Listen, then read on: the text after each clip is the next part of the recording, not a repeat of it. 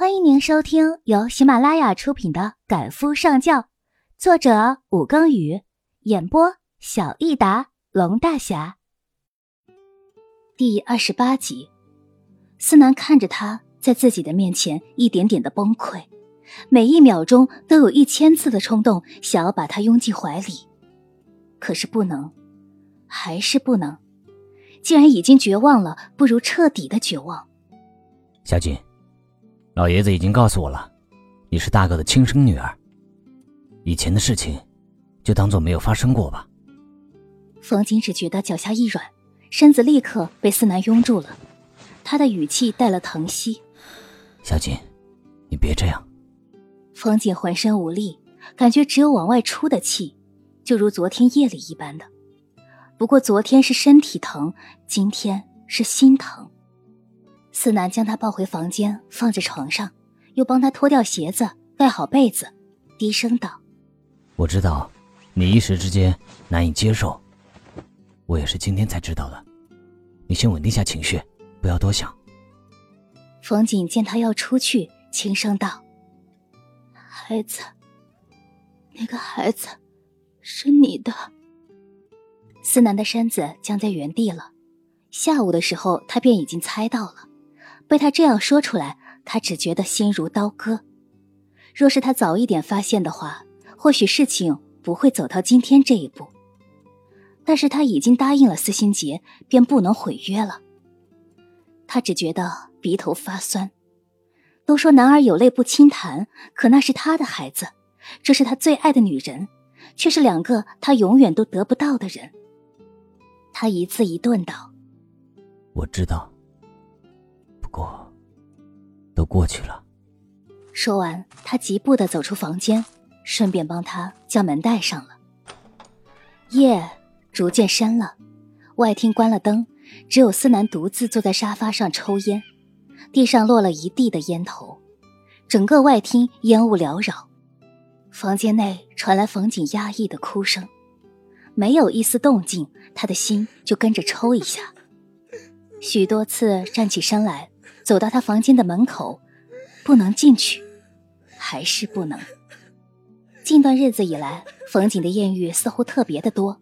他换了刘海，画了小烟熏，依旧像以前那样肆无忌惮的大笑，却稍微少了灵气，整个人朝着冷艳的方向发展，而且对男生来者不拒，几乎每日都同不同的人约会，并且乐此不疲的。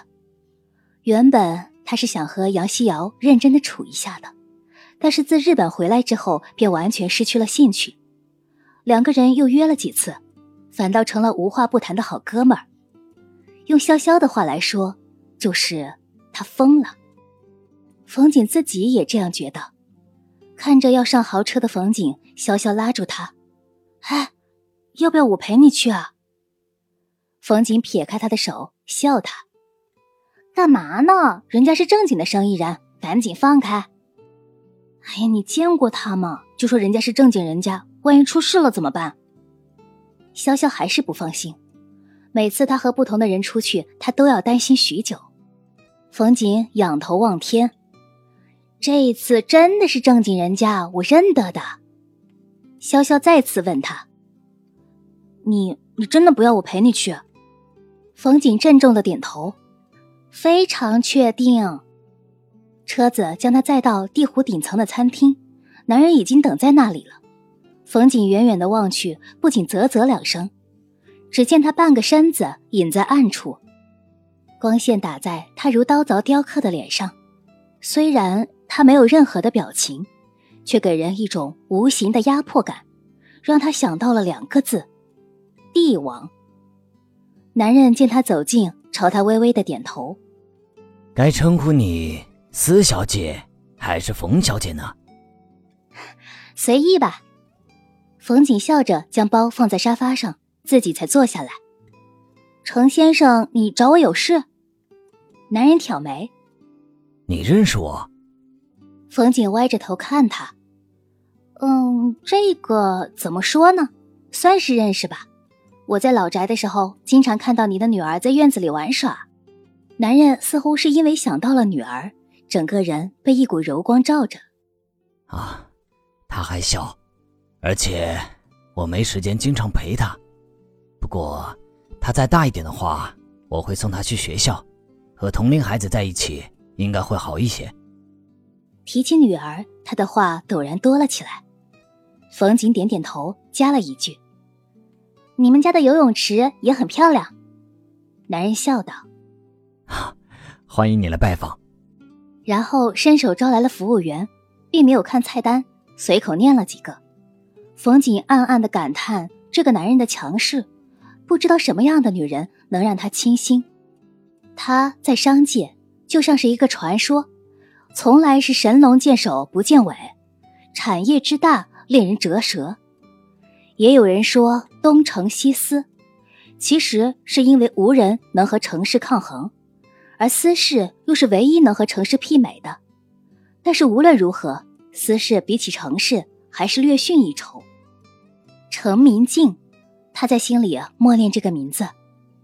程明镜似乎发现他在观察他，于是回头问他：“还需要什么吗？”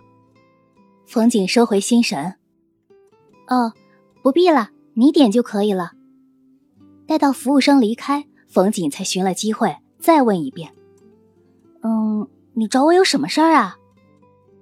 程明镜的眸子很深，看人的时候会让人不经意的心跳加速。冯景怀疑，再这么对望下去的话，自己会爱上他，于是开口调笑道：“总不会是要追我吧？”程明镜的嘴角勾出一抹笑，想请你帮忙。冯锦一愕，这个世上还有程先生做不到的事情？我只是一个普通人而已。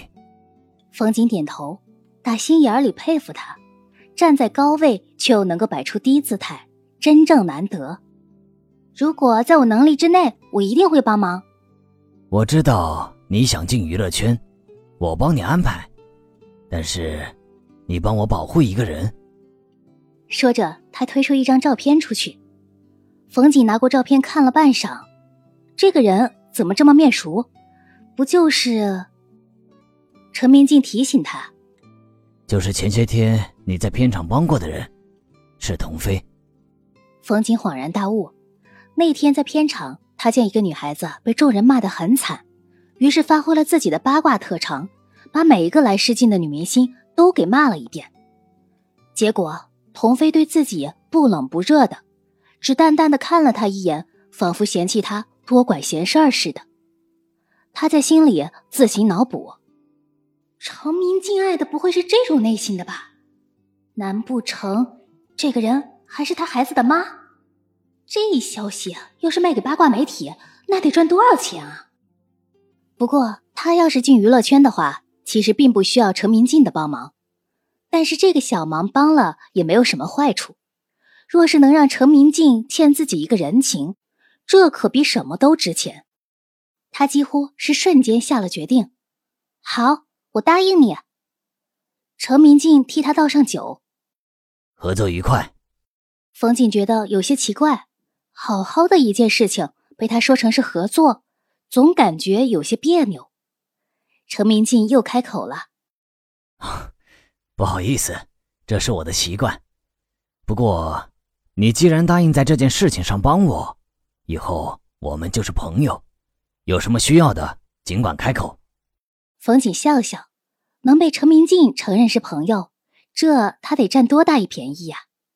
他同他干杯，还是忍不住的问他：“既然是朋友，你不介意告诉我，她是不是你女儿的妈吧？”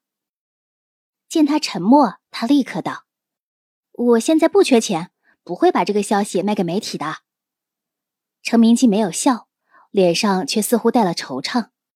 是，冯景明了了，又是略恋情深呐。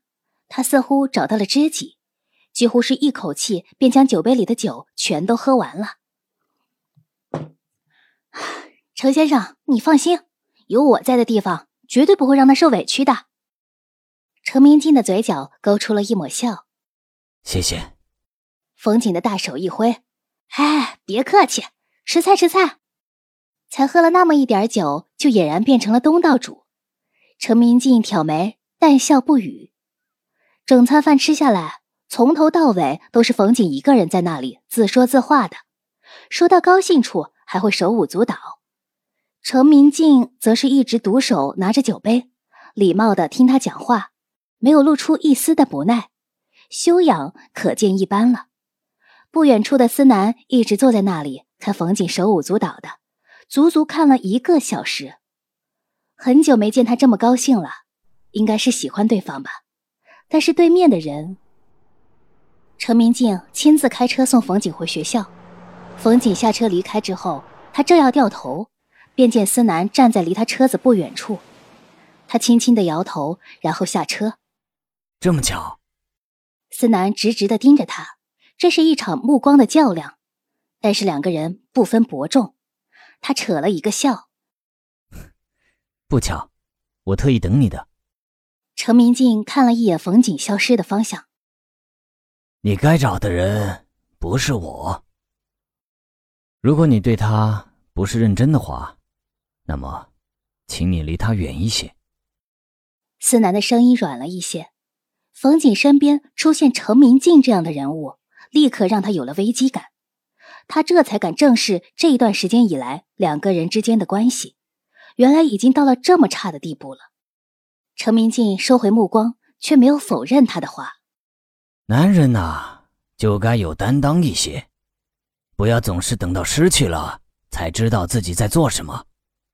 我的忠告到此为止。思南的心头一震，程明进的目光他怎么会不熟悉？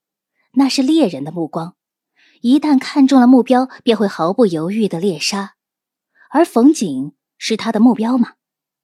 想到这里，他迅速上车，全速的往司家开。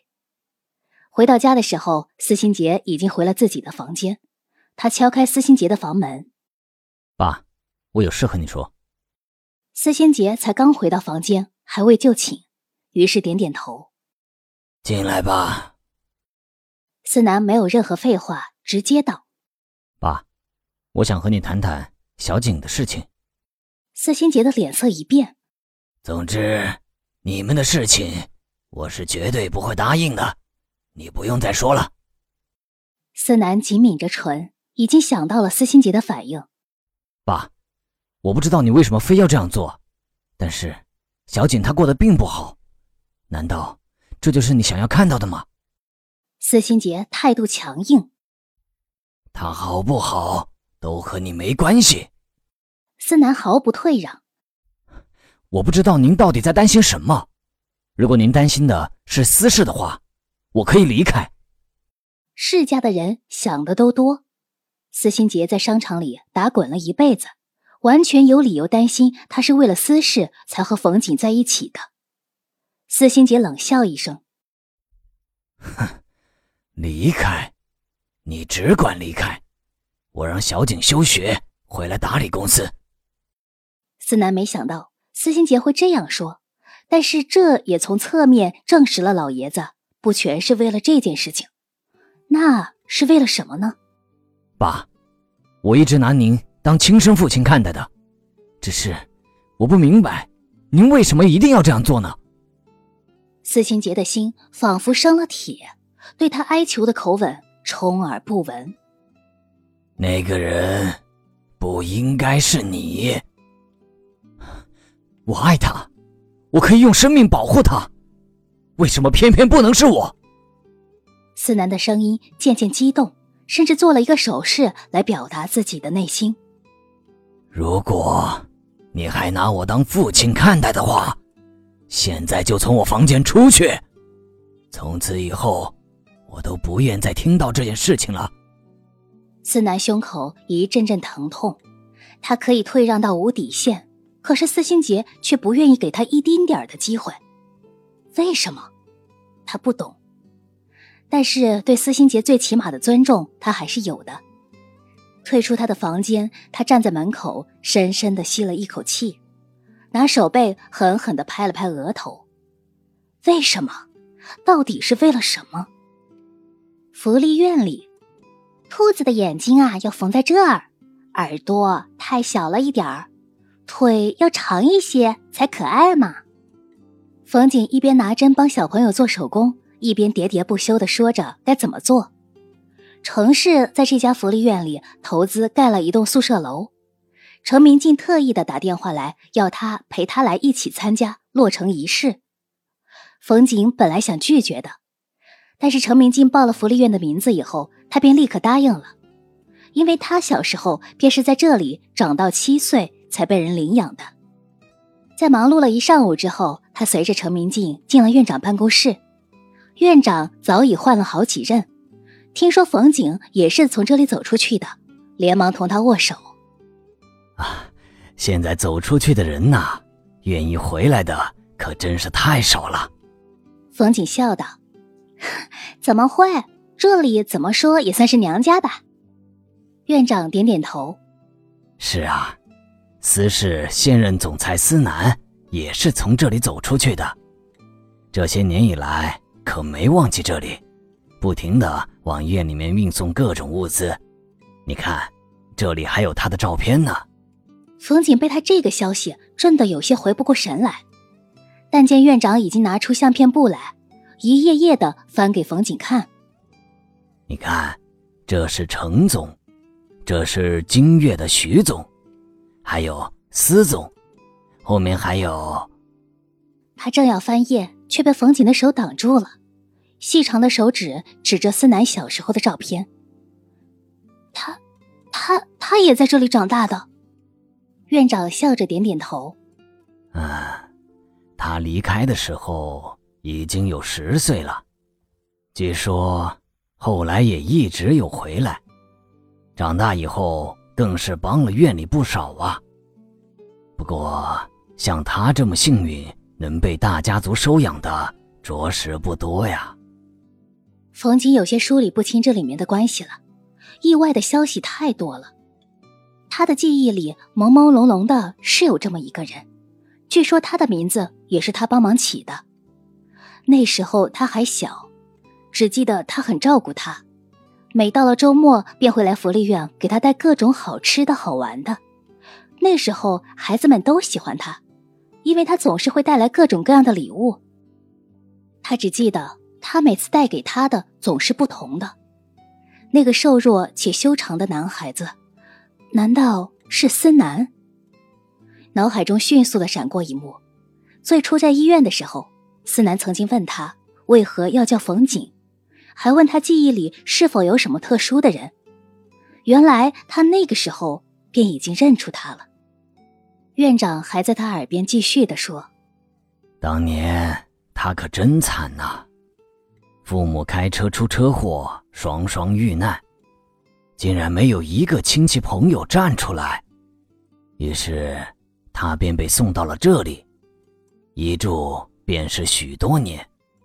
没想到后来时来运转，不过也是他自己争气。你看，现在把私事打理得多好啊！一直到离开福利院，上了陈明进的车。冯锦耳边嗡嗡的声音才弱了下来。程明静带他去吃饭，自然不会像思南那般照顾他，他点什么他便吃什么。不过他也没有心情计较了，因为此刻他的心情低落到死。听众朋友，本集播讲完毕，感谢您的收听。